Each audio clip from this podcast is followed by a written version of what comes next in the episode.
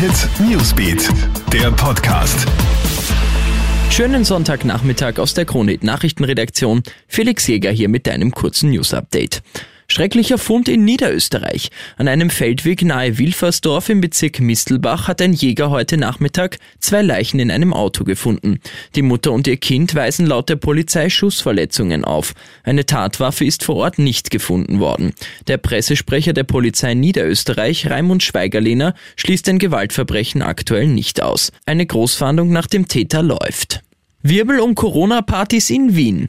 Nicht nur in Kärnten und Oberösterreich musste die Polizei mehrfach wegen illegalen Feiern ausrücken. In Wien wird die Polizei unter anderem zu einer Supermarktfiliale in der Jonstraße gerufen.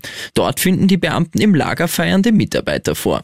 Masken wurden keine getragen und Abstände wurden nicht eingehalten. Bei einer anderen Party im Bezirk Rudolfsheim 5 Haus werden von den Polizisten auch 15 Männer angetroffen. Für alle gibt es jetzt Anzeigen wegen Verstößen gegen die Covid-19-Verordnung.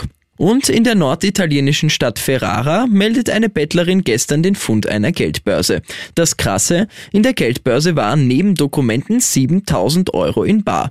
Die Frau hat die Geldbörse einem Blumenhändler übergeben, der sofort die Polizei verständigt.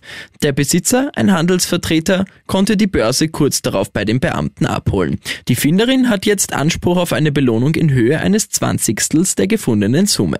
Mehr News gibt's im Kronehit Newsbeat und auf kronehit.at. Krone Hits Newsbeat, der Podcast.